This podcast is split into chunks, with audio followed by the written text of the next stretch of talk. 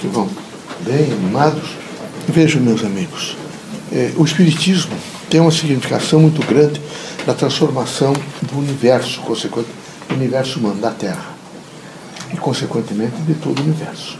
É preciso que os irmãos se convençam o que é que ele pode, nesse momento, trazer de benefícios para a humanidade. Muito. Político, social, econômico, cultural, porque moral, o fundamento é moral.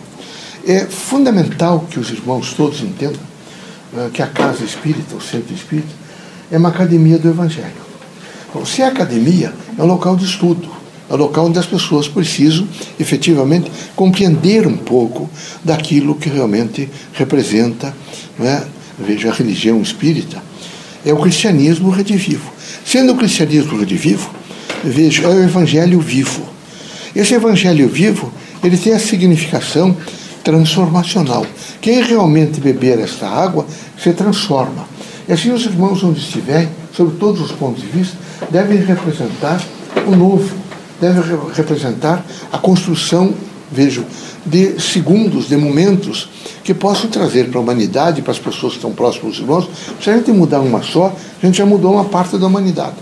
Se a gente orientar uma pessoa só, a gente aumentou, ajudou a humanidade. Nós não precisamos ficar preocupados com quantidades, nós não somos preocupados com quantidade, nós somos preocupados não é, em trazer conhecimentos qualificados para que algumas pessoas possam entendendo esses conhecimentos, imediatamente também fazer isso com outras pessoas ou com outra pessoa. E na medida que isto, essa verdadeira cadeia de entendimento não é, possa realmente se estender mais à humanidade, os irmãos começaram a compreender a grande significação, vejo, de ser espírita. Ser espírita é, antes de mais nada, ter um poder de tolerância. Ser espírita, antes de mais nada, ter uma consciência crítica voltada para a força do bem. É difícil na Terra. A Terra é cheia, por exemplo, de intrigas. A Terra é cheia de ciúme, de vaidade. A Terra é cheia, nesse momento, de inveja.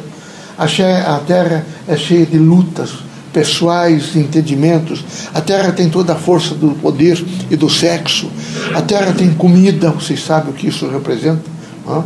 Então, por favor, entendam que a doutrina está sempre trazendo para vocês aqueles elementos que são necessários, primeiro para a manutenção uma rigidez material. Vocês precisam estar com uma certa rigidez material.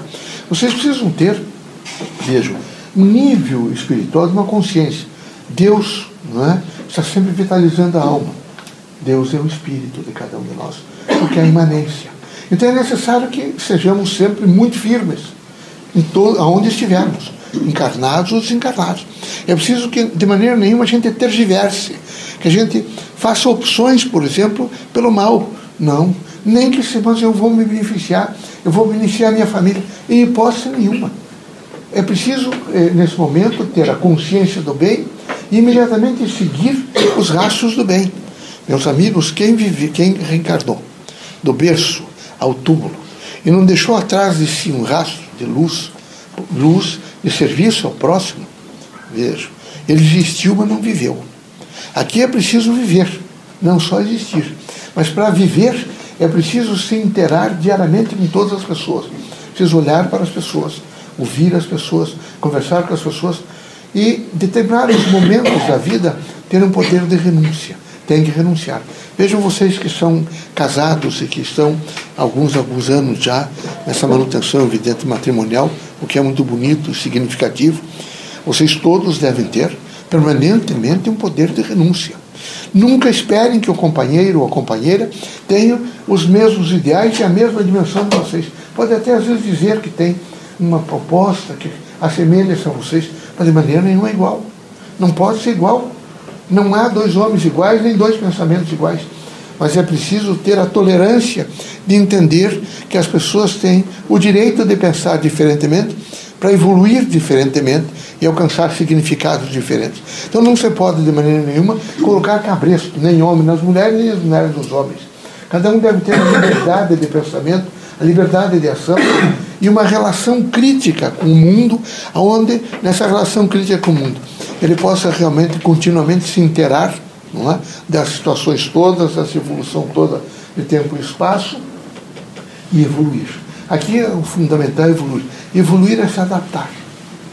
Por exemplo, A Terra, nesse, nesse novo século, novo milênio, ela alcançou um outro estágio. Alguns de vocês mais facilmente vão sentir essa iluminação. Portanto, vão ficar mais espiritualizados. Outros vão demorar um pouco mais, porque isso vai do grau de consciência de cada um. E é preciso que cada um de vocês tenha uma consciência muito apurada, que todos os dias vocês se detenham e nessa avaliação de vocês para com a vida, vocês digam: eu preciso melhorar, eu preciso ter um sentido mais pleno no que diz respeito ao meu próximo. Eu conheço a vida da terra eu sei que vocês nunca vão encontrar criaturas que vocês gostassem de dizer que bom, ela faz exatamente o que eu gosto. Ela não, ela tem esse comportamento ou aquele e isso eu aprovo. Não, não espere, não é de, de, igualdade, porque igualdade, vejo, é, não significa evolução.